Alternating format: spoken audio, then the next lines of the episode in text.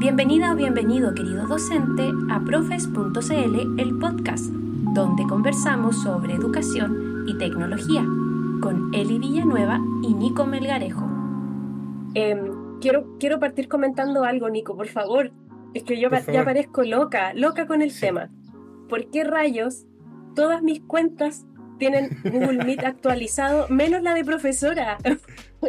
la que más necesito que tenga la, la versión nueva de Meet, con, con, las pantallas más bonitas, con el botón de salir de la llamada lejos, lejos de los botones principales, porque siempre me salgo de la llamada y después llego y soy el hazme reír de mi estudiante porque me salí de la videollamada. Eh, y hoy día me metí a mi cuenta de apoderada porque tenía que, eh, tengo que contestar, bueno, ya lo hice, contestar una encuesta vinculante para, para, para decirle al colegio si mi hijo vuelve o no a, a clases después del segundo semestre. Y, y, dije, a ver, voy a ver el Meet de mi correo de apoderada. Y está actualizado y el de profe no. ¿Cómo es posible? Pucha, qué mala suerte. Y yo creo que, que, te están haciendo un troleo desde Google, como saben que, que ocupan mucho la cuenta. Quizás encima le hago cualquier publicidad y, no me actualizan mi cuenta. Y eso, eso tiene que ver con que la cuenta esté asociada a Google a Google al Suite. No, es pura mala suerte, Virginia. Porque tengo colegas que lo tienen actualizado y yo no. Sí, es un tema de distribución. Es como, que algunas cuentas sí, otras no. Y más encima un profe dijo, hoy se actualizó, ahora no encuentro ningún botón. Malagradecido más encima. y, se la actualizó a ella, nosotros no. A mí se me actualizó ayer. Se ve bien bonito. Es hermoso, parece Zoom, pero en el navegador. Oye, no hemos presentado a Virginia formalmente, Nico. Por favor, haz los honores para, para que sepan por qué Virginia está aquí. No es por el Meet, porque a mí no me gusta Meet, debo reconocerlo. a mí tampoco, pero lo tengo que usar. Bueno, eh, hoy día tenemos una invitada muy, muy especial eh, que es Virginia Díaz. Uy, gracias por lo especial. Sí, yo creo que es muy especial. Yo le decía a Eli eh, que son perfiles muy raros. Entonces, es genial que, yo creo que te conozcan. y así que más que yo presentarte, me gustaría preguntarte, ¿quién es Virginia Díaz? A Virginia Díaz? No, no, o sea, siempre es esa pregunta como que uno no sabe bien, o sea, uno como que no se pregunta mucho cómo describirse uno mismo. Bueno, Virginia es, bueno... Eh, Puedes hablar en eh, primera persona para que no suenes como, como Martín Vargas. Sí. Sí. Sí. sí. bueno, eh, soy emprendedora, eh, emprendí casi, o sea, ahí decía Nico hace un rato cuando, cuando partimos con la videollamada que decía que, que me gustaba, yo soy educadora de profesión, soy pedagoga y así como increíble que, Elizabeth comentaba que en el, en, en, el programa que hay con el Mineduca hay profesores muy variados que ni siquiera son profesores de ciencia todos, sino que hay profesores de todas las áreas. Bueno, muy curioso porque aunque yo trabajo en un emprendimiento que desarrolla una tecnología para eh, educación inicial, eh, con niños muy pequeñitos, yo no me formé como educadora, eh, yo no soy educadora de párvulos, ni educadora de, ni pedagoga de básica, yo soy, yo me licencié como educadora, mención desarrollo de recursos humanos. Yo me formé como educadora de personas adultas, ya en, eh, incluso oh. en, espacios laborales. Se supone que lo mío es capacitar personas, ¿ok? y de hecho, bueno, se encaja muy bien con lo que hago hoy día dentro de CIMA, porque yo lo que hago es capacitar a los profes en el uso de la herramienta que nosotros desarrollamos, ¿ok? Así que encaja perfecto, sí. ¿Y cómo se mezcló esto? Porque tú vienes de Venezuela, ¿cierto? Sí. Y en ese currículum de formación de, de en, la universidad, ¿en cuál universidad estuviste? En, la Universidad Central de Venezuela. En la Universidad Central de Venezuela. Eh, tú armas tu propia currículum, ¿cierto? Tú, tú, tú decidiste a dónde te querías especializar. Eh, no, fue, fue algo, o sea, en Venezuela hay muchas universidades que dan educación, que dan pedagogía, hasta el pedagógico, que se parece mucho a lo que es el pedagógico aquí en Chile, que forma a los profesores en áreas, así como lenguaje, física, química, historia, ¿ok? Pero está, la Universidad Central de Venezuela eh, saca, son educadores que se enfocan, es como en la investigación en educación. Salen sobre todo enfocados en el área, o sea, como muy muy fuertes en el área de metodología de investigación y de hecho eh, como que se enfocan sobre todo en, en, investigar, en hacer investigaciones en el área educativa. ¿ok? Entonces eh, hay tres menciones que puedes, entre las que puedes elegir y yo me fui por desarrollo de recursos humanos. Eh, pero siempre hay, hay, hay, ramos que se ven en común en todas las pedagogías, como lo es currículum, estadística, psicología orientada a la educación, eh, sistemas educativos, que son ramos, son, son parte de la columna vertebral de lo que es el pensum o el plan de estudio de la carrera. Ok, después eh, me hice una especialización eh, de, que duró dos años en el área de psicología social, en el área de dinámica de grupos, pensando en, en que, en justamente en tener contar con las herramientas para hacer mejor manejo y poder entender mejor los roles que se dan dentro de los grupos que, con los que uno trabaja, ¿no? Entonces hacer eh, mejor pega con, los, con, nuestros equipos. Y después aquí en Chile, donde te conocí, ya, ya de hecho ya habiendo de partido, ya, ya partido desde hacía rato con CIMA, hicimos el diplomado eh, en emprendimientos eh, tecnológicos orientados a educación. Ese, ese es como mi, mi, mi, currículum de, de, formación. Ahora, eh, yo, si me preguntas cómo terminé aquí en Chile, porque sí, soy venezolana y no lo puedo negar por mi, por mi acento. Si no, no habíamos dado cuenta, si no, Nico no, lo menciona, pasa viola. Sí. Eh, no, igual, igual yo hablo con mi familia y me dice, pero ya hablas como chilena. Y yo le, y, aquí en Chile no paso como chilena nunca. Entonces, ya uno deja de ser de un lugar, ya uno comienza a pertenecer a los dos lugares. Ese, mi papá es migrante y yo nunca, había, nunca me había imaginado por, lo que, por, por todas estas situaciones peculiares por las que le había tocado pasar. Ahora las vivo y, y me parece curioso. Eh, terminé aquí en Chile porque ya, o sea, Felipe, el mi, cofundador, que también es mi esposo, somos fundadores de varios proyectos de vida, no solo de CIMA. Eh, él, es ingeniero civil mecánico, y, pero él hizo su MBA aquí en Chile.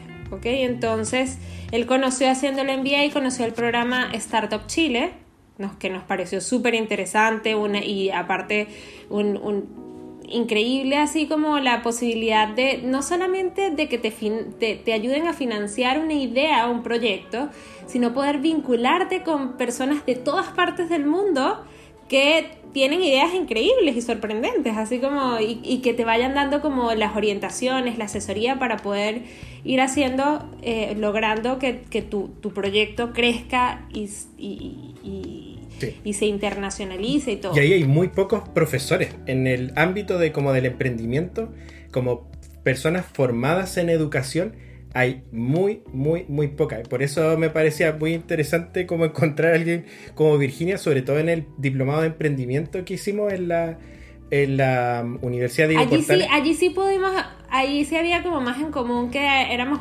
varios educadores o periodistas, como más del área de, la, de las ciencias sociales y las humanidades. Pero en Startup Chile es muy poco. Sí, y en un área donde hay mucho que innovar, hay muy poca presencia de profesoras y profesores en el área. Yo creo que hay que invitarlos a que se atrevan a, meterse ahí a, innovar o a hacer algo, porque hay, harto que se puede hacer. Sí, harto. Oye, una pregunta, Virginia, ¿de qué manera? Porque Virginia hace, con su esposo, hacen robots para asistir a la educación, eh, asistir a las personas. Así es. ¿Cómo, por qué ¿Y de qué manera tú crees que los robots pueden meterse en la educación? ¿Y cómo lo están haciendo? Ya no es un futuro, ¿cierto? Está ocurriendo hoy día. ¿Cómo, cómo eso ocurre? ¿De qué manera están ayudando estas tecnologías a, las personas? ¿Y a quiénes están ayudando? Sí, bueno, ya hoy en día tenemos asistentes de muchas formas. O sea, hoy en día tenemos calendarios donde ponemos allí todos los compromisos que tenemos para que nos los recuerden. Tenemos varios asistentes de voz en nuestras casas que nos ayudan a, encender la tele, a apagar la luz, a que nos, que nos indican que, cuál es la predicción del tiempo para mañana. O sea, todo el mundo tiene en sus teléfonos inteligentes un Siri o un OK Google. Todo el mundo tiene. Que lo usen en mayor o menor medida ya es cosa de ellos, ¿no? Ahí yo creo que... No puedo hacerlo aquí, pero puedes pedirme que lo reproduzca en otro de tus... Ahí se activó. Qué buen momento. Eh, sí. Me pasa en clase también, digo, oye, ¿qué pasa? Y se activa la... Sí, ahí se activó mi, mi, mi asistente va a empezar a pasar la aspiradora en tu casa. Sí, en cualquier momento. Oye, a todo esto de la, de, la aspiradora robot, hay un capítulo en Netflix de la, la temporada nueva de Love, Deaths and Robots, donde habla sobre la aspiradora robot. La voy a ver. Es muy buena. Ya le tengo miedo a mi aspiradora. ¿Qué es la aspiradora asesina? Sí. una vez salió en una noticia que una aspiradora se había eh, arrancado de una casa y estaba pasando por la calle. Lo voy a buscar para ponerlo en el A mí sí me ha pasado. ¿Cómo se llama el programa, Nico? El... ¿Cómo se llama el programa? ¿De Netflix? Es una serie y es la segunda temporada, ya, ya, ya, la primera temporada ya, ya fue, ya tiene tiempo. Sí, no, o sea, si nos ponemos a ver... Es para adultos por si acaso, así que no la vean con la... Si nos ponemos a... Es para es, aunque es animada, exacto, es para, es para adultos, exacto. Eh, importa, pero esta, hay una que es para niños, que igual, bueno, es para la familia, que es la de los Marshall versus las máquinas que, también es... Ah, los Mitchell, mi hijo aquí me corrigió, los Mitchell, me dice mi hijo. los Mitchell versus las máquinas y, eh, también es bien interesante. Y fíjate que no solamente es lo que estamos viviendo, sino lo que hay en el imaginario de los, así como de lo que vemos en las películas y como en las así de, del uso de robots sociales, o sea, desde hace mucho tiempo, o sea, eh, tenemos eh, robotina de, los años 60, ¿ok? Pero ya hoy en día... Hay una serie de los 80 que es de esta niña colorina, que era una robot. Era la ah, hermana. también. No, no, no, sí. Oye, qué recuerdo te sacaste, Nico. Se te cayó el carnet. perdón, perdón, perdón. Pero... Lo tenía borrado de mi memoria. Eh, y también, bueno, ya más reciente está Wally, está, eh, tenemos Big Hero 6, en el que aparece Baymax. Hay montones de robots sociales en el imaginario colectivo, ¿ok? Y, los niños, y esto puede ser bueno y malo a la vez, porque generalmente los niños cuando comienzan a trabajar con Sima, porque Sima es un compa, básicamente nosotros creamos a Sima como un compañero de aprendizaje. Él asiste a los... Oye, me acordé, Perdón, cuéntame, cuéntame, cuéntame. Antes de ir a lo serio, eh, eh, los, los que hacen morfosis, ¿cómo se llaman? Los. Em, Transformers. Ah, Transformers. no, morfosis son los Power ah, Rangers. Y está ah. Sordon. Oye, ¿dónde vivía Sordon? Estaba en la nube, pero, había un monito que asistía a Sordon. Porque Sordon era como un pues. ser etéreo. Sí, era como un y había un, robot asistente. Pero es como. No había un robot asistente. Pero sin ir más lejos, más popular todavía es estos robots de Star Wars. El Citripio, el Arturito. El Citripio, claro, que también son robots sociales. Y también. Claro, sí, por supuesto. Entonces. y los Furby también. Los Furby. Este, que eran medio los Tamagotchi, sin, ir, sin, ir, sin, sin, sin pensar en algo tan, tan complejo. Todo el mundo en los 90, o sea, mucha gente tuvo en los 90 los Tamagotchi, que eran mascoticas virtuales. Entonces... ¿Se te murió? El mío se graduó. Terminó el Tamagotchi graduándose, salió en avión y se acabó el juego. Ah, yo le hacía trampa a la edad. Le cambiaba la fecha y así crecía más rápido mi Tamagotchi. Ahora sí, entonces los robots sociales siempre han estado. y, eso puede ser súper, o sea, y eso de que en las películas aparezcan este tipo de superhéroes robóticos, así como Baymax, le genera unas expectativas tremendas a los niños. Ellos creen que cuando comienzan a trabajar con Cima van a tener un Baymax con ellos, así que y tú así como, no, ¿ok? No, no tanto, o sea, Sima no llega a ese nivel nunca, ¿no? Entonces, es importante, o sea, bueno, nosotros hemos diseñado a Sima como un compañero de aprendizaje, es mucho más básico de lo que la gente puede imaginarse, porque lo que hace es irle dando a los niños, o sea, media lo que el profesor hoy día no puede mediar porque no está de forma presencial con ellos, con los estudiantes. Entonces, claro, y sobre todo estamos hablando de los niños más pequeños, pequeñitos, que son los de preescolar, primer ciclo de educación básica o que tienen necesidades educativas especiales y que necesitan como ese, ese paso a paso, ese acompañamiento, esa guía continua y que los papás muchas veces no lo pueden hacer porque, seamos claros, los papás no, no, tienen las competencias didácticas para... O sea, ¿cuántos papás no han perdido la paciencia o incluso no entienden absolutamente nada de lo que tienen que hacer los niños en la casa? Entonces, sin contar que ya tienen sus propias ocupaciones. O sea, hacen home office, ah, tienen que hacer miles de cosas en la casa y no pueden sentarse así, como estar todo el rato, porque mi hijo es uno que él va avanzando, pero tú tienes que estar al lado de él. Así no le tengas que, explicar varias veces lo que tiene que hacer, pero él necesita sentirse acompañado allí para poder ir avanzando en lo que tiene que hacer. Interesante que la gente le tiene más confianza a los robots que a las personas. Y por eso existen sistemas de robots de, de chat que ayudan a las personas para cuando tienen problemas como de eh, excepto el de la polar. a quién le pueden claro a quién le pueden confiar algunas cosas sobre todo como de temas de, suicidio. Eh, hay chatbots sienten que es un secreto. Sí exactamente. No digo que, siempre no lo, va a juzgar. no, generalizo solo que, no hay, lo va a juzgar. Exacto que hay otras instancias que aprovechan eso de que las personas se ven más libres de hablarle a un bot que a una persona. A eso no va, pero no quiero generalizar. Tengo una pregunta. Eh, bueno, yo una vez usé un bot de Telegram que creo que se llama Andy, que es para practicar tu inglés. Y te va enseñando vocabulario, te contesta preguntas. Y uno trata como de hacerle un juego al bot, a ver qué tan inteligente es la programación que está detrás de este, de este sujeto, porque tú estás, en el fondo, dependiendo de lo que tú contestas, él, va aprendiendo cosas también y te va contestando de vuelta. Ya, pero lo que quiero preguntar es, para aclarar un poco la película, para hablar ya de Sima, Sima es un robot físico, ¿verdad? Tienes eh, cuerpo robótico. Felipe, me pasas me, me para sí, para poder mostrarlo y lo vamos a describir para, para poder hacerlo en el podcast. Este robot, yo lo puedo, por ejemplo, si lo compro para mi hijo, ¿Lo puedo controlar desde mi teléfono, por ejemplo? Sí, tienes acceso desde, o sea, igual, bueno, nosotros hoy día le vendemos tanto a padres y madres como a colegios. Eh, a, los, a los colegios eh, les damos como soporte, capacitación, todo, pero y, y, agrupamos a todos los usuarios dentro de esta organización para que toda la información se entrecruce, entonces los profesores puedan enviarle actividades y gestionar todas las actividades que le envían a sus, eh, a sus estudiantes. Y a las familias, cuando compran CIMA, ellos igual se les crea como una pequeña organización familia donde también pueden gestionarle actividades a sus niños. Eh, igualito, de la misma manera. Sí se puede hacer. Bueno, este CIMA. Podemos ver CIMARobot.com. Ah, y viene. Ya, el, el teléfono está incluido en SIM. Claro. El teléfono se introduce dentro del cuerpo. ¿Ok? Si, si tienes solamente el celular, puedes utilizarlo así como un asistente virtual sin ningún problema.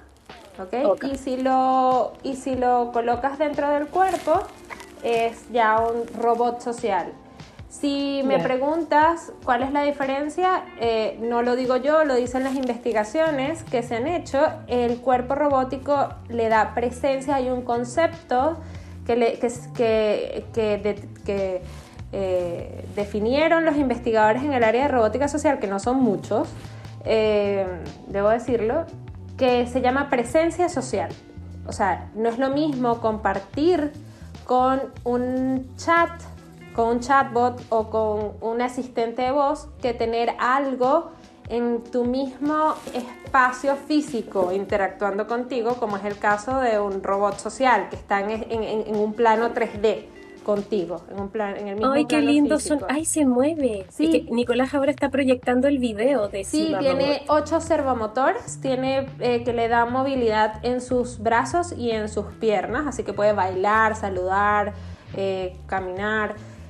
Eh, y aparte, bueno, Cima, Cima tiene una plataforma.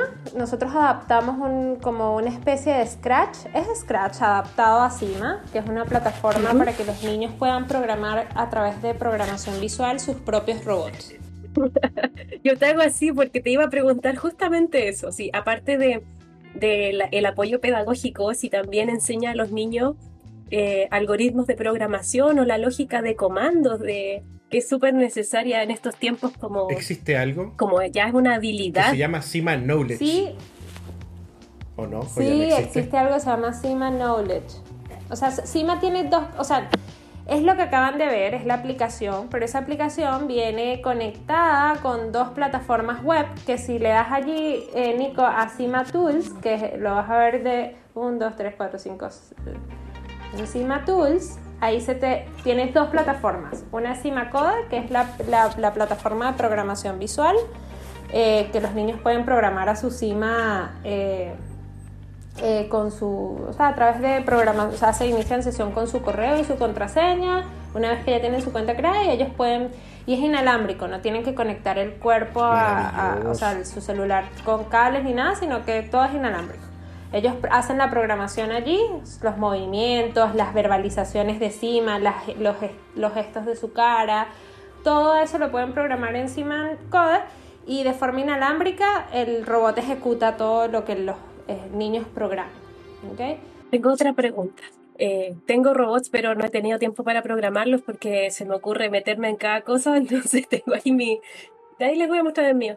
Eh, pero, ¿qué otros sensores, aparte de los servos, incluye el robot? Bueno, utilizamos, aparte de los servomotores, puedes, eh, puedes utilizar el- los sensores del micrófono, ¿ok? Y el ¿Ya? parlante. ¿Pero el del porque- teléfono? Sí, y el parlante, que no, no es un sensor, sino que ya es un, un actuador. O sea, si, no, si vamos a lo que son sensores y actuadores y todas estas, eh, pueden también, todo lo que es la pantalla, le puedes, o le puedes poner caritas encima para que haga distintos gestos, para que haga, diga cosas, le puedes escribir en texto lo que quieres que diga. Y también puedes eh, identificar, puedes utilizar la cámara para que identifique imágenes también. Y ejecute otras acciones después de las imágenes. ¿Puede reconocer caras, por ejemplo? Eh, no a través del code, Cima sí puede reconocer caras, pero no identificar personas, que no es lo mismo, Ok. ¿ok? No es lo mismo identificar rostros que identificar personas. O sea, él puede saber que en eh, frente a él hay un rostro, porque puede identificar un rostro, pero no identifica quién es Elizabeth o si, e- quién es Nico. ¿Ok? Claro, Ok. porque no está en la base de datos de No. no. nuestro vía métrica, nuestra vía métrica. Ajá, Tengo exacto. otra pregunta para poder como aclarar mi película con Cima, ¿ya? Eh, cuando hablamos de que da un apoyo a los chicos, yo por ejemplo Es- puedo oh, es decirle... la otra plataforma. Es Ya, Cima Knowledge. Ok. Cuando, cuando, por ejemplo, no sé, mi hijo tiene que hacer una tarea, el robot le va a decir, oye, eh, Esteban, recuerda que tienes que hacer tu tarea. ¿Quieres que te ayude? ¿Es algo así? No, O- o no es están al- así. No es así. Desde el equipo de CIMA, de hecho estamos trabajando, ¿ustedes conocen Kidding? Que es una aplicación también, lo- a ellos los conocimos en Startup Chile y ahorita comenzamos a, a desarrollar algunos contenidos. No, por junto favor, con ¿qué es eso? Kidding es una aplicación para, Ah, para, para, para hacer, o sea, es una aplicación de fomento lector. Tiene muchas, es como una, una biblioteca virtual de libros para niños, ¿ok? Y eh, hoy en día ellos también sacan como fichas de trabajo para, para, para, para que los niños desarrollen para hacer como evaluación de comprensión lectora también. O sea, hace fomento lector y evaluación de comprensión lectora. Y nosotros ahorita eh, comenzamos a desarrollar contenidos en conjunto y montamos una biblioteca de sus contenidos también dentro de CIMA para que los profesores puedan compartir con sus estudiantes. Así que vamos a, la idea aquí es que vayamos sumando más aliados que desarrollen contenidos y podamos ir disponibilizando a través de la plataforma contenidos de diversos, eh, eh, o sea, sí, personas que desarrollen contenido, que pueden ser incluso profes. Si hay profes aquí que les interese vender contenidos a través de nuestra plataforma, están invitados a hacerlo. Ahí pasaron el dato. Eh, les recuerdo, las personas que nos están escuchando en el podcast pueden ir a profe.cl y va a estar el capítulo de hoy día para que puedan entender lo que vamos a ir describiendo en el audio. ¿Ya? Porque está mostrando ahora eh, Virginia la plataforma de Sima Knowledge con la que están, se crean actividades de aprendizaje. Sí, entonces bueno, nosotros entendiendo que hay profes que, eh, que, no tienen el tiempo, que están justamente sobrepasados con la cantidad de cosas que, que, hacer, decidimos poner a disposición actividades ya listas, ¿ok? Que las van a encontrar en la biblioteca de actividades. Y estas actividades lo que tienen es que seleccionarlas y eh, copiarlas para ellos mismos, ¿ok? Y una vez que ya copian las actividades, lo que tienen que pueden, esa, se va como su propia carpeta de actividades y allí pueden editarlas, pueden hacerlo, les pueden hacer todos los cambios que quieran a las actividades. Es súper, en ese sentido es súper eh, personalizable al gusto de los profes. Y como nosotros nos gusta, Cima es como, o sea, yo veo a Cima como un títere robótico, ¿ok? Donde la, es como un títere robótico porque los profesores lo que hacen es utilizar a CIMA para mediar las actividades que los niños tienen que realizar. Entonces, eh, los profesores, si, a través de CIMA, se le va dando a los niños instrucciones, ahí un poco en, respuesta a lo que Elizabeth eh, me preguntaba. Los profesores lo que van haciendo es enviarle como cápsulas de aprendizaje Elizabeth a los estudiantes. Ellos seleccionan estas actividades o desarrollan estas actividades encima y a los niños les aparece en su aplicación las actividades que tienen que realizar y estas actividades son como cápsulas, por decirlo de alguna manera, donde le van dando instrucciones a los niños de las actividades que tienen que hacer, del paso a paso. Y estas actividades incluso no, tienen, no, son en la aplicación, son fuera de la pantalla, son, incluso son actividades para, para de, que están relacionadas con el libro de texto. Entonces Sima puede partir la actividad diciendo, o sea, Sima parte la actividad diciéndole recuerda que esta actividad es para hacer en tu libro de texto de lenguaje, la página 25 y 26 eh, y el ejercicio 2, 3, 4 y 5. Recuerda que para esta actividad vas a necesitar tus lápices, de, tus, tus creyones de colores, tu lápiz de grafito, tu goma de borrar, o sea, entonces se le va dando al niño es cada, cada una de las instrucciones de lo que tiene que hacer. Se le, eh, a través de CIMA también se le pueden dar tiempos de espera a los niños, ¿ok? Para que ellos, o sea, si les mandas a buscar sus, sus útiles, su, su, cuaderno, su libro, eh, lo invitas a que se siente en, en, un lugar tranquilo, con suficiente luz y comodidad para hacer su actividad. Entonces tienes, se le puede ir dando tiempos de espera. Eh, también si les pides que desarrollen un dibujo o que escriban algo, también se le va dando tiempo de espera y Sima le va diciendo al niño, para, esta, para, para esto tienes tanto tiempo. Y eso a los niños también los enfoca más, les va, les va marcando el ritmo de lo que tienen que hacer. Eh, que es como, y importantísimo, les va dando mensajes de reforzamiento positivo, que en esta edad es súper importante, así como que qué bien lo estás haciendo, podemos lograrlo juntos, eh, qué inteligente eres, que es súper importante sobre todo con niños con necesidades educativas especiales, con, los niños más pequeñitos. Entonces, así funciona CIMA, en realidad son... Eh, sí te dice la actividad que tienes que hacer, de alguna manera, porque te llega como un, como un mensajito, de las actividades que te está enviando el profesor y te acompaña a hacer la actividad que te está mandando el profesor. Genial. Oye, tengo una como una eh, un equivalente. Yo creo que Sima, me acordé de la película Avatar. O sea, porque Sima en sí es un avatar del profe o de la profe. Exacto, es un avatar, tal cual. ¿Cierto? Es un avatar. Y es un bitmoji real. porque... Nada supera los bitmoji, Nicolás. Ya. No, yo creo que esto sí. Supéralo. Eh, es como. Pero, pero, pero es un avatar físico. Sí, exacto, físico. Con presencia social. claro, sí. Es un, como un intermediario. Y además que es bonito, es amigable. Es un mediador, tal cual, es un mediador.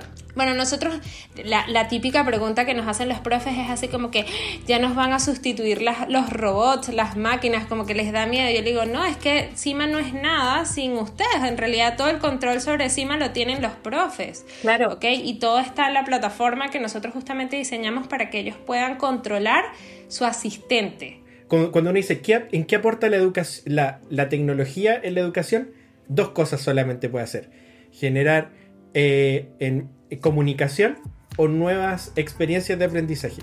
Y creo que aquí Sima está, está generando una experiencia de aprendizaje nueva porque eh, es un espacio distinto y creo que levanta la curiosidad directamente. O sea, eh, creo que inmediatamente genera curiosidad. Sí. Y eso es un enganche para todo lo demás. Como de ahí tenés que aprovechar.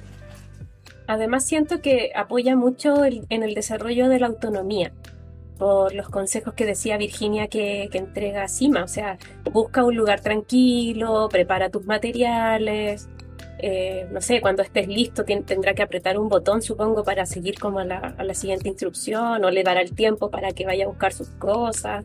Sí, en efecto. siento, siento, que es un gran aporte en eso. Sí, una vez que, bueno, los profesores una vez que, que mandan las actividades, aparecen aquí así, o sea, eh, aquí accedemos al knowledge y van apareciendo, cada asignatura es un planeta, ¿ok? Oh, me encantó más todavía. Cada asignatura es un planeta y dentro de los planetas están las actividades, ¿ok? Entonces, Cima eh, bueno, el profesor tiene control sobre todo esto. O sea, cada profesor puede crear sus propias asignaturas, ponerle los nombres que quiera, puede, y como es totalmente controlable por el profesor, ¿ok? Así que él lo puede adaptar a las necesidades de su curso, a sus propias necesidades, ¿ok? Y lo otro, sí, lo que comentabas, tiene una vez que parte la actividad y el niño hace clic en la actividad, se inicia ¿ok? Y ahí aparecen varios botones que le dan control al, niño para que, y él mismo se autoexplica. Dice, recuerda que tienes este botón para salir de la actividad, recuerda que tienes este botón si quieres pausar la actividad, si necesitas ir al baño o hacer algo importante. Tienes este botón para pasar a la siguiente instrucción en caso de que termines antes de lo, de lo previsto. Tiene como varios botones que le dan control al niño sobre la actividad que va realizando. Y le hace preguntas y también puede hacerle preguntas al niño de, lo, de la actividad que está haciendo. Ah, verificando. Qué buena. Sí. Ya, tengo otra pregunta. bueno, de partida, decir que la interfaz gráfica que tiene Sima es mucho más linda que meterse directamente al classroom y leer las instrucciones que uno deja como profe ahí. Le, le, da esa como parte más lúdica que en el fondo es como un enganche para para mantener el vínculo, la atención ahí con, con este asistente robótico. Pero si mi colegio, ya pensando como apoderada, ya porque aquí tengo como multi, múltiple rol en el podcast, me estoy pasando al bando de los apoderados ya. Eh, si yo como apoderada, el colegio no ocupa cima, pero yo lo quiero usar con mi hijo, ¿Cómo lo hago para pasar las actividades que quiero que mi hijo haga al robot? Eh, de la misma forma en que lo hacen los profesores, solo que en las organizaciones familia, por decirlo de alguna manera, porque tú vas a tener en vez de una organización colegio, vas a tener una organización familia, tiene un límite de actividades, pero igual, o sea, un límite de actividades, los profesores pueden tener aquí infinitas actividades, ¿ok? Versus que los papás pueden tener hasta cinco, pero las puedes ir cinco me refiero como que puedes ir eliminando unas y agregando otras cinco, eliminando cinco y agregando cinco, así que eh, no hay problema. Eh, lo, que, lo único es que el papá tiene como que gestionar eso versus que no lo hace el profesor, que obviamente tener eh, la idea es que el profesor, o sea, el profesor se haga cargo también como de ir a, eh, gestionando como el avance de los contenidos que tiene que ver el estudiante, ¿no? Entonces eso, si no lo hace el profe, lo tiene que hacer el papá. Pero lo puede hacer igual, Elizabeth, igualito. Okay. Pero, por ejemplo, a mi hijo le dejan las tareas en Classroom. Yo tendría como que... Eh, no hay una conexión directa con Classroom. Yo tendría como que adaptar la actividad y colocarla ahí para oye sería ideal para que se haga una tremenda idea podríamos hacer como una especie de integración Pero eh, no, no, ahorita no tenemos una integración de ese estilo Eh, no, no, no, no, no, no, es, no es pasar las actividades del no pasa las actividades del classroom a, a las al robot. No. Y bueno, es justamente lo que planteabas hace ratito. La idea es justamente, o sea, nosotros pensando es justamente porque trabajamos con los estudiantes menos autónomos. Sabemos que los estudiantes más grandes tienen justamente como esta posibilidad de ingresar a un LIRMI o a un Moodle, a un Classroom y revisar cuáles son las asignaciones que tienen pendientes, descargarse una presentación, una guía. Eh, pero ¿qué pasa con los estudiantes más pequeñitos? O sea, ¿qué pasa con un estudiante de kinder, de primero, de segundo básico? Bueno, ya mi hijo está en segundo y, más o menos se maneja bien en, en, Moodle, después de que lo hemos trabajado durante año y medio. Eh, pero justamente la idea es esta, la idea es que los niños solitos, un niño de 5 o 6 años pueda acceder solito a las actividades que envía el profe y pueda desarrollarlas. Es eso, es promover la autonomía, la, independencia del niño y que si el niño está con su abuelita, está, de hecho tenemos un canal de soporte súper eh, activo porque nos o sea, en el que tal cual como dice Nico y cuando partimos la conversación informal al principio que hablábamos del servicio, de un servicio eh, bien personalizado, decidimos no solamente tener el soporte a través de mail, necesitamos un soporte vía WhatsApp donde estemos acompañando a las abuelitas, a los, a, los, a los papás menos alfabetizados digitalmente, que justamente ¿Y cómo accedo a Cima? Entonces, explicarles que es una aplicación que hay que descargarse desde la tienda de aplicaciones. Eh, ¿Por qué no me entiende todo? Porque Cima no es un ser humano, no te va a entender absolutamente todo, va a entender algunos, o sea, eh, ahí les explicamos un poco. y eso también referente al tema de que en el imaginario la gente cree que va a tener un Bimax. Entonces, explicarles un poco, setear las expectativas del usuario y de hecho hemos desarrollado actividades para CIMA y son las que les recomendamos a los profes con los que parten el trabajo con los estudiantes, donde CIMA se autoexplica y queda más queda como más seteada la expectativa de los niños y de los apoderados respecto a qué puede hacer CIMA y qué no puede hacer CIMA, ¿ok? Eso es bien, bien, bien importante.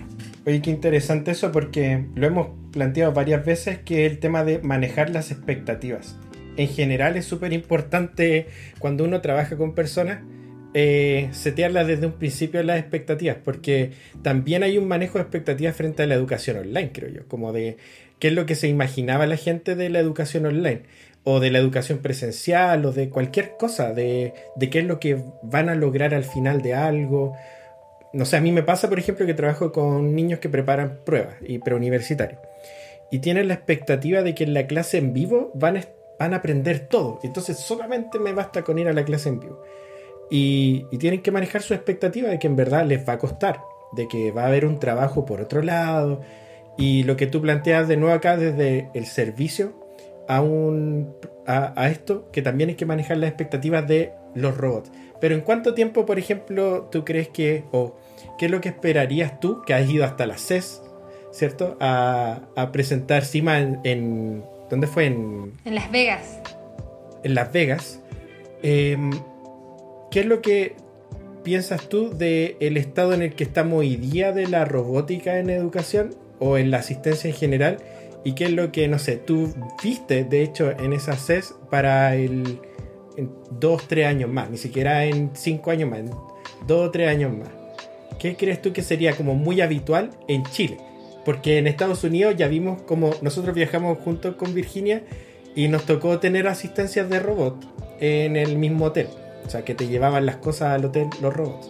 ¿Qué esperarías tú? Hay, hay, hay, espacios en los que se cuestiona menos el uso de ciertas tecnologías que en otros. En la primera infancia el uso de las tecnologías es muy cuestionado. De hecho, hoy día eh, hay un hay, hay, y, y, completa, o sea, de hecho la OMS tuvo que sacar unas recomendaciones, unos lineamientos para como dejar como por sentado también eh, las bases del debate, ¿ok?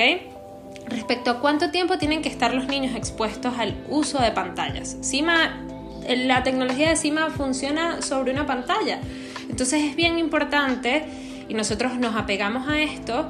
Eh, que, o sea, de hecho las cápsulas de aprendizaje, que, o sea, esas, esas actividades que vas a encontrar en la biblioteca de actividades, son actividades que duran entre 25, 20 y 25 minutos de duración, contando tiempos de espera y considerando que la mayoría de las actividades que están allí son para realizar fuera de la pantalla, no es para, o sea, nunca es para que el niño tenga sus ojos puestos sobre la pantalla.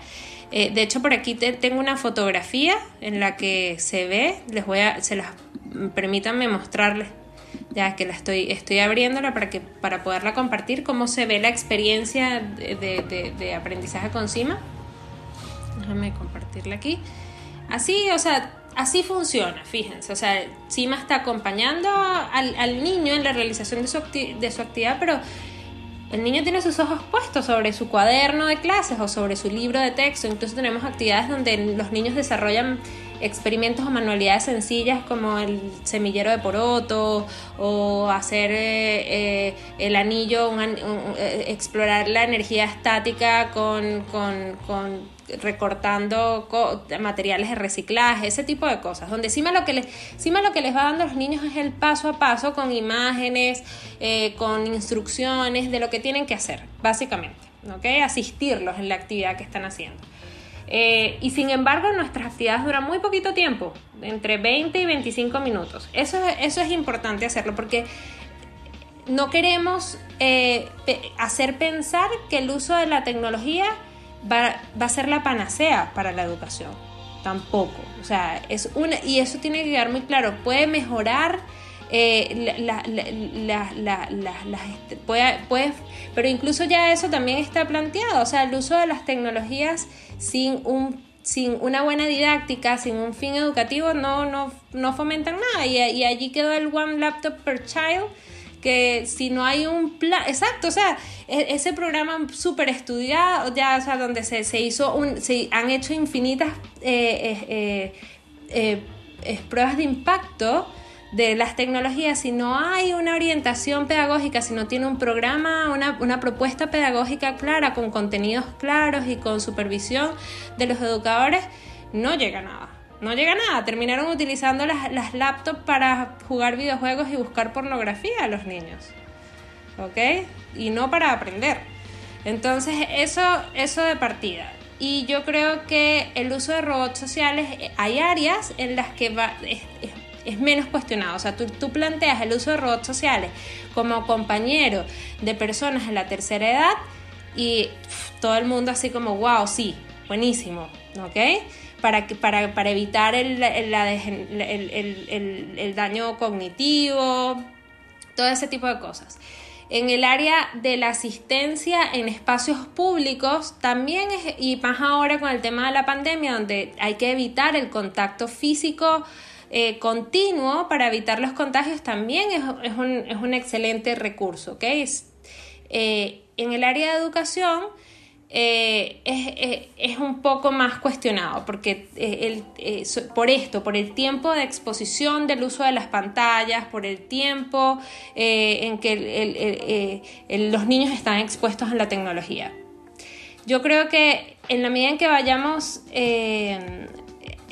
mostrando a las personas que una tecnología bien utilizada puede generar un impacto positivo, muy positivo, vamos a ir avanzando muchísimo con esto. Yo eh, creo que en general en Latinoamérica la adopción de la tecnología es, más lenta que en, otros países, pero vamos, o sea, yo creo que va a ir avanzando relativamente rápido. Yo no conozco una tecnología parecida todavía a lo que hace CIMA, de asistir a los niños en la realización de sus actividades.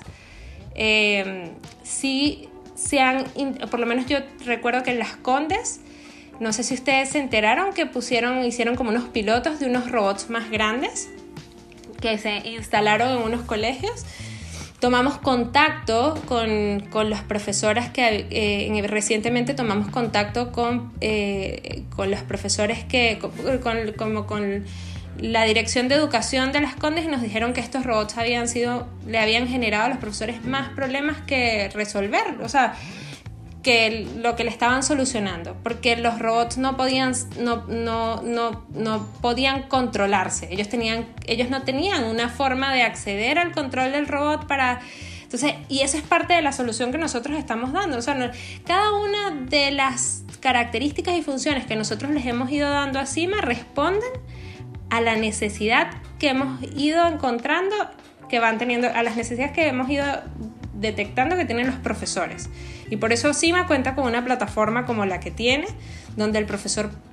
De, eh, partida, CIMA no tenía una biblioteca de actividades.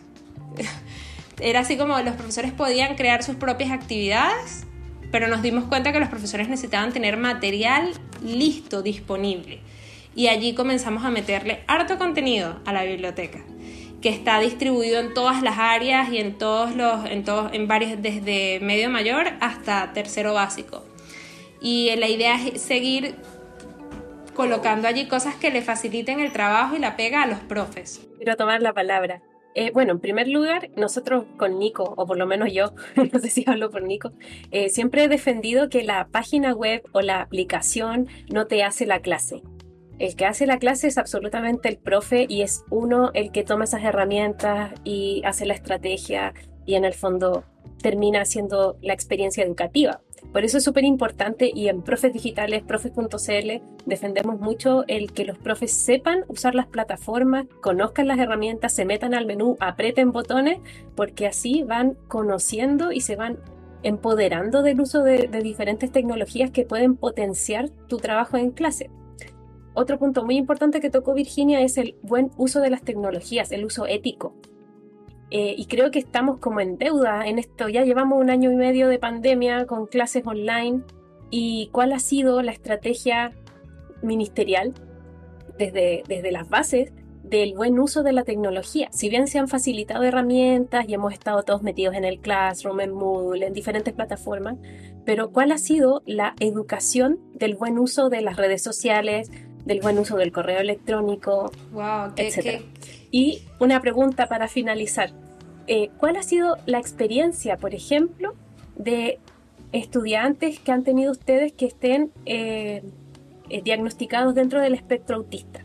Sí tienen experiencia en eso, me gustaría que pudieras como hablar de ese tema, porque tengo un profe amigo que me gustaría recomendarle. Sí, no, y me, me, abriste una, me abriste un, un, tema de conversación que para mí ha sido, o sea, fue así como, que es el tema del uso responsable de las tecnologías. Cuando parte de las actividades con las que iniciamos el, el uso de CIMA, que recomendamos a los profes, son como un set de actividades de inicio Está, sí me explica qué puede hacer y todo este tema de setear expectativas, pero también tenemos un par de actividades que son del uso responsable de tecnologías, donde CIMA también eh, hay actividades que explican que hay tiempo para todo, hay tiempo para compartir en familia, que el uso excesivo de, de las tecnologías puede ser dañino para, para, para él, pero que y CIMA como que se dice que también se cansa, así como que trata como de, de invitar al niño a que haga otras cosas que no... Hacer una pausa. Exacto. Eh, y, y, eso que me comentas, eh, no solamente en respecto al tiempo de exposición que estamos eh, todo el, adultos y niños a las pantallas, sino el, el, el tipo de interacción que tenemos en, en, estos espacios. Recientemente, bueno, mi hijo tiene siete años, está ocho, acaba de cumplir ocho, y, y, le pedí, le, yo tuve que pedirle a las autoridades del colegio de mi hijo que sí o sí dieran pautas para el, la, el, o sea, como que normaran los espacios de interacción virtual, ¿ok? Que yo creía que era súper necesario, que la, para, yo no les decía que era lamentable, sino que pensaba que, bueno, dadas las circunstancias, nos ha tocado tener que, que eh, interactuar por sobre todo a través de esto y que nuestros hijos estaban mucho más expuestos que lo, de lo que estaban los niños hace 10 años atrás a, este tipo de... Y que yo creía importantísimo explicarles las oportunidades, los riesgos, todo lo que tiene que ver con el uso de las tecnologías. Claro, lo bueno, lo malo y lo feo. Lo bueno, lo malo y lo feo, tal cual. Y el colegio o yo debo de reconocer que el colegio fue muy receptivo con, con mi planteamiento y sacaron un documento que eh, como que da lineamientos para el uso de los espacios virtuales de, la comunidad educativa. Hicieron incluso un taller, un conversatorio taller donde, donde se habló del tema y, hablamos de, la importancia de los niños de proteger sus datos, hablamos del bullying, hablamos del cyberbullying, hablamos del grooming, hablamos de todos estos, de todo esto y me parece que es importantísimo que los profesores estén empapados de este tema y que, le, que parte de lo que hablen con sus estudiantes esté relacionado con esto. O sea, yo en un principio se lo pedí a la profesora y la profesora no me pescó nada de lo que le estaba diciendo, como que no era con ella. Tuve que subir mi, mi, mi digamos que mi, mi requerimiento con las autoridades y ellos sí fueron súper receptivos y entendieron la situación. Pero yo creo que esto es importante. tener un ataque.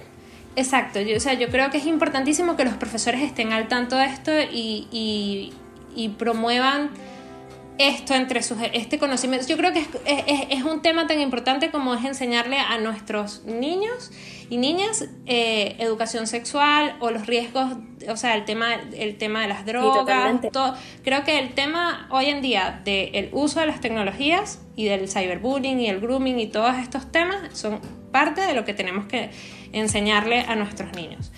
Ahora, respecto a, lo que, a la segunda pregunta que me hiciste, es que encima con niños diagnosticados en el espectro autista, sí, sí, nosotros tenemos, bueno, ya esto, ya esto es, un, es, un área de la investigación bastante ya eh, desarrollada. Eh, el uso de robots con, con niños con, diagnosticados en el espectro. Eh, tenemos, tenemos varios colegios especiales con los que trabajamos eh, y, con programas de inclusión, como es el Colegio Altamira, con el que ya tenemos un año y medio trabajando. Y partimos justamente con, o sea, el, primer año no partimos con todos los estudiantes, partimos fue con el equipo de respaldo, que justamente es como el que trabaja con, con lo que se conoce en los colegios como el equipo, con el equipo PIE, ¿ok? Y, mm, y fue buenísimo. Fue así como, como que justamente los niños que les estaba costando más la interacción con sus profesores a través de un Zoom, de una videollamada, con CIMA eh, estaban encontrando una alternativa de cómo hacerles llegar eh, eh, las actividades pedagógicas.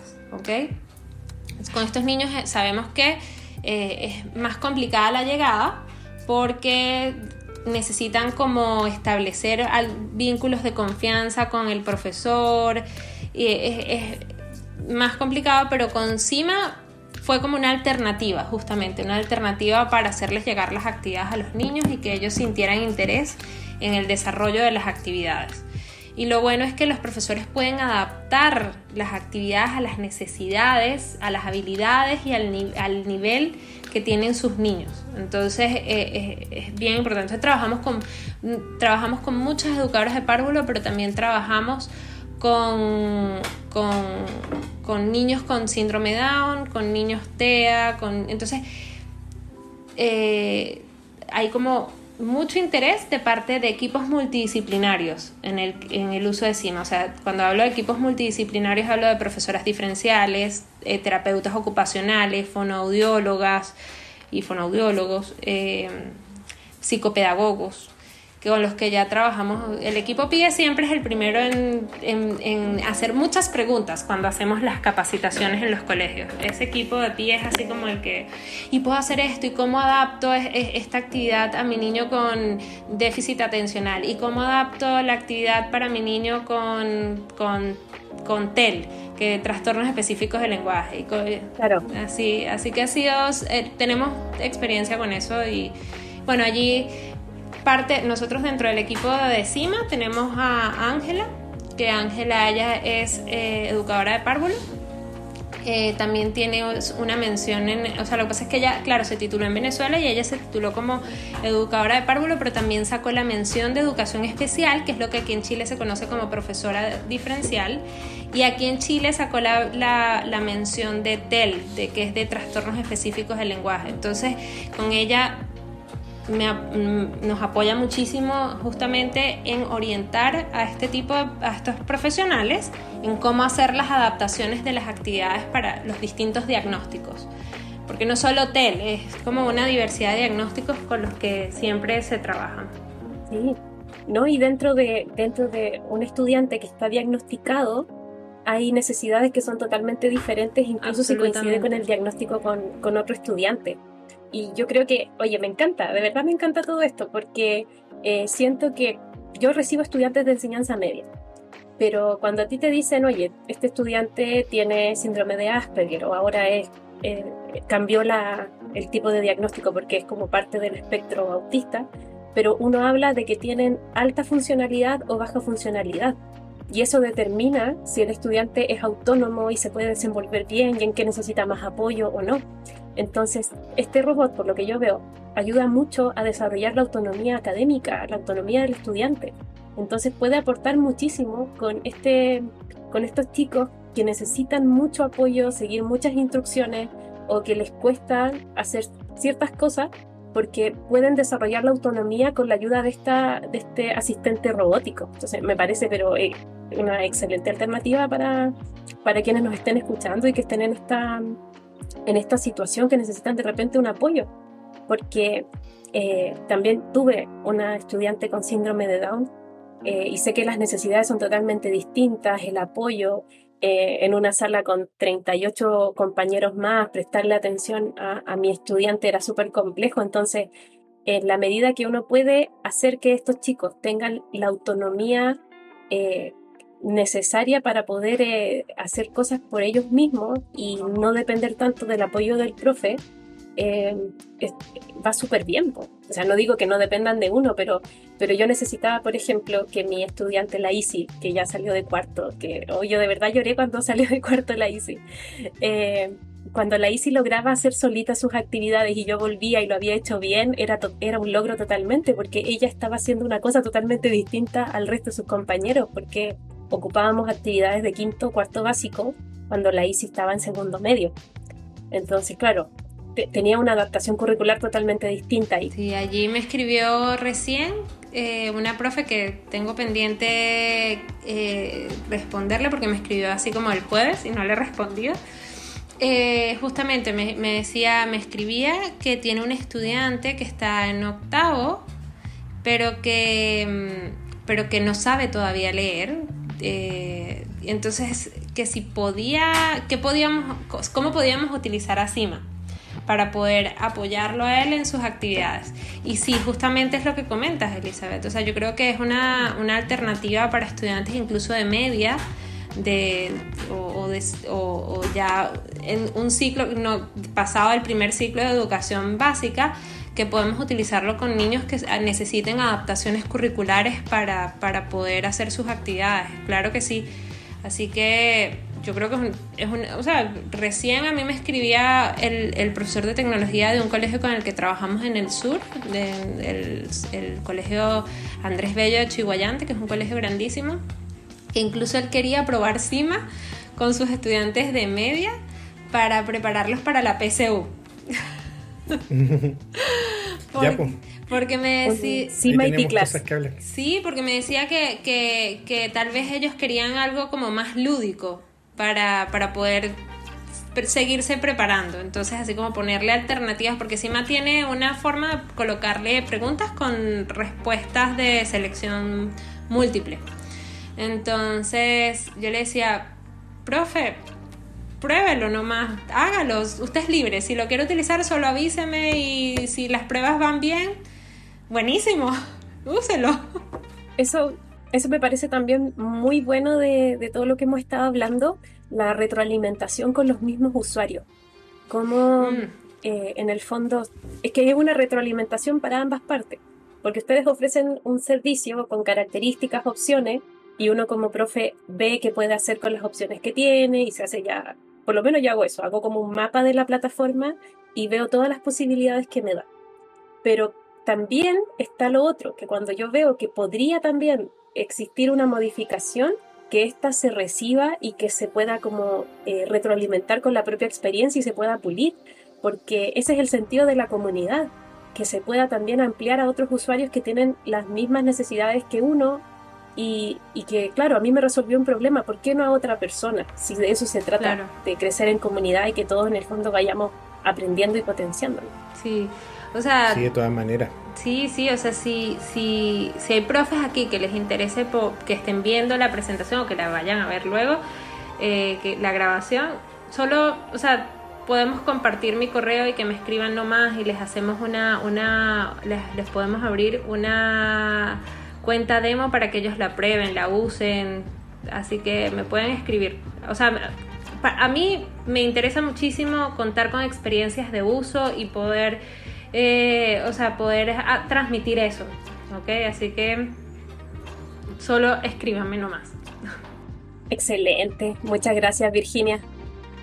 Sí, en lo que tú haces Virginia hay mucha, mucha tecnología, porque por un lado tú estás metida en tu equipo con temas de impresoras 3D. Sí, claro, imprimimos o tu equipo está en el Fab Lab todavía, ¿no? Sí, bueno, estamos cuando, o sea, formamos parte de la comunidad Fab Lab de la Universidad de Chile, que por cierto debo decir que, que, mi sentido pésame y mis condolencias a, todo el equipo de Biocargo, porque Oliver, que es el fundador de Biocargo, murió recién.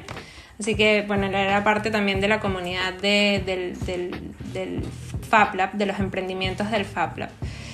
Eh, y claro, no estamos presencialmente ahora trabajando en el Fab Lab porque, bueno, la facultad está cerrada, pero somos parte de, de, esa, de, esa comunidad. Sí. Ahorita tenemos, tengo las impresoras 3D en mi casa, tengo todo el Fab Lab en mi casa.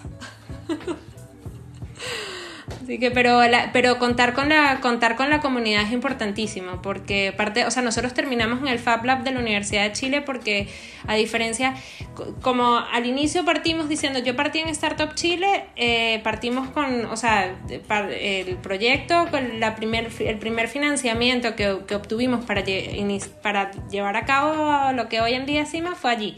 Pero la mayoría de los emprendimientos que estaban allí eran todos de software y habían, como tú mismo lo dijiste, Nico, habían prácticamente, éramos, había otro emprendimiento, pero éramos solamente dos emprendimientos en el área de la educación. Y éramos los únicos que estábamos desarrollando un hardware y un hardware relativamente complejo porque es un, o sea, estamos hablando que a nivel de diseño, a nivel de, de, diseño son muchas piezas que diseñar, hay toda una parte eléctrica que hay que diseñar, la parte, todo, todo de, de de la mecánica de movimiento del robot. entonces necesitábamos empezarnos a vincular. Era con emprendimientos que también, aparte de desarrollar software, también desarrollaran hardware y se encontraran con los mismos problemas con los que nos estábamos encontrando nosotros en el desarrollo. Y eso es, se lograba en un FabLab. genial. Eh, qué interesante. Yo de verdad te, felicito por, y invito de nuevo a, los profes, las profes que, construyan soluciones y que se puede. O sea, parece algo súper imposible, es un, para, nada fácil, por supuesto. No, pero se eh, puede. El, camino, pero se puede y hay que empezar a abrir los espacios a, colaborar, eh, porque incluso construir algo tan complejo como el proyecto de CIMA eh, se, pudo avanzar. Entonces los invito a que se atrevan y participen de estos espacios de innovación, de, generar incluso sus propios... La parte de emprendimiento está relacionada con que sean rentables, o sea que por muy buena idea que pueda parecer algo, tiene que tener algún sustento que lo permita seguir avanzando y no depender de solamente de fondos públicos. Así que los invito realmente a, a atreverse a crear soluciones para la educación. Sí, bueno, por ahí, por ahí escuché, Nico, que, que, de las, eh, que dentro de las tech no salen unicornios, salen camellos. No sé si lo has leído, ese artículo. Ah, yo nunca lo había escuchado. Eh, eh, yo creo que muchos van a quedar colgados. unicornio se habla de empresas que llegan al top de, o sea, en, Mil millonarias. Empresas. Claro. En Chile hay un, hay un grupo, hay una que, hace piscinas. Eh, como las que hace estas piscinas en, que son como eh, playas. Eh, playas, ya. Pero hay muy poco. Y claro, pues, no, alcanzamos las empresas de educación a llegar a ser unicornios solo Empresas mil millonarias, pero, pero somos muy buenos camellos, aguantamos periodos de sequía, la vamos ahí como...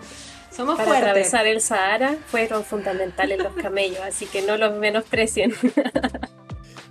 no, hay que darle nomás porque tiene, tiene más propósitos que solo la, las lucas. Oye, estamos en la hora. Estábamos conectados, y de verdad Nico. quiero Estaba pensando exactamente lo mismo, dije. Quiero agradecer realmente eh, Virginia por, por la conversación que tuvimos. Fue, fue muy, muy genial. Eh, me quedo con varios temas que, que salieron en la conversación. eh, sobre todo algunos como del uso responsable de las tecnologías.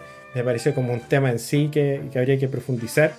Y recordar ahí que hay algunas leyes que regulan que todas las, todas las instituciones que eh, ofrecen educación se tienen que regir por la ley 20.536 que es de violencia escolar, o sea que protege la violencia escolar y por lo tanto se tienen que establecer los lineamientos y los documentos tienen que ser públicos y se tiene somos responsables de lo que ocurre, como sobre el bullying, ciberbullying, grooming y lo que ocurra en los espacios virtuales o presenciales de educación.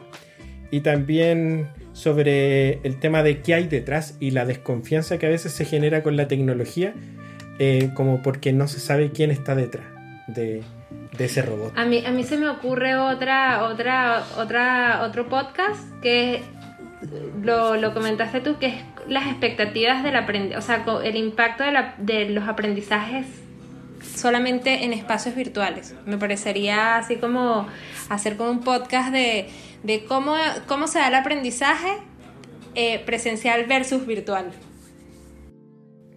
Sí, de hecho el ministro la tiró ahí la todo, todo lo todo lo que se sacó de información del día del, del diagnóstico eh, que se, nadie sabía parece que era una trampa de oso Claro. esto todo ocupando el día y al final se ocupó en contra de los mismos profes Eh, Sí, puso entredicho cuál, qué estaba pasando con la educación online y invitando, casi obligando, eh, amenazando a Claro. volver a la educación a quitar la subvención también. Oye, aquí Sí. quiero hacer un cierre al respecto porque, eh, claro, justamente hay un, hay un uso malicioso de ese diagnóstico porque eh, estaba para lenguaje, matemática y había otro socioemocional. Eh, a mí me tocó hacer diagnóstico en ciencias porque no venía desde Mineduc, pero para que todos tuvieran más o menos el mismo proceso y tomar decisiones al respecto. Pero yo me pregunto, ¿por qué no se ha capacitado en masa a los profes? O sea, sé que hay iniciativas, pero no, pero no son de renombre. O sea, tú sabes que estaba este diagnóstico, tú sabes en las noticias que, que están forzando mucho la presencialidad, pero ¿dónde está esa misma energía para capacitar a los profes para que las clases virtuales sean eh, mucho mejores? Sea, yo sé que estamos dando grandes esfuerzos, pero necesitamos también tener más herramientas, necesitamos también eh, compartir más estrategias en donde nosotros veamos que efectivamente hacer esta este pequeño cambio o ir más lento podría hacer que los estudiantes aprendan mejor. Porque estamos en una situación de pandemia en donde ya ver el currículum priorizado es un desafío. Entonces, ¿por qué no está esa vuelta de que quizás hay que priorizar aún más el, el currículum para que abarquemos menos pero aprendamos más? En vez de dar la pelea así como mono porfiado de que tenemos que volver sí o sí a la presencialidad cuando estamos con la- los servicios de ur- urgencia colapsados, eh, los profesores vacunados, pero no todavía los estudiantes. Sí, ojo, ojo con eso, porque a mí como que tengo así como una bomba en la cabeza. Y, y dejando claro que la vacuna no previene los contagios, porque esa- ya, o sea, dejando claro que los profesores no están completamente protegidos con la vacuna, que ya claramente hasta en- a- oficialmente han dicho que la, que la vacuna, la Sinovac, no previene No. contagios. No, o sea, evita que te enfermes eh, con síntomas graves, que puedas quedar hospitalizado. Yo tengo una colega a la que le mando muchos cariños, la- mi colega de artes del colegio se contagió y, y de la casa fue la que le fue peor con los síntomas y tenía la- las dos dosis puestas. Entonces, claro, esto es como jugar a la lotería. Imagínate, a mí me asusta mucho, sí, a mí me asusta mucho pensar qué va a pasar con las personas que se contagian de personas vacunadas, la resistencia del virus que va a tener el, e- ese virus transmitido de personas ya vacunadas. Ay, no sé. No sé. Sí, el otro día había salfate. Nico, te tengo que contar esto. El otro día había salfate y tuve pesadillas. No, lo vi en un programa Ah. en YouTube que hablaba de que en el en no sé qué eh, publicación económica a nivel mundial siempre dan como spoilers de lo que va a pasar y que en el fondo todo esto de la pandemia estaba más que planeado, eh, que es un experimento económico y no sé qué, bla, bla, bla.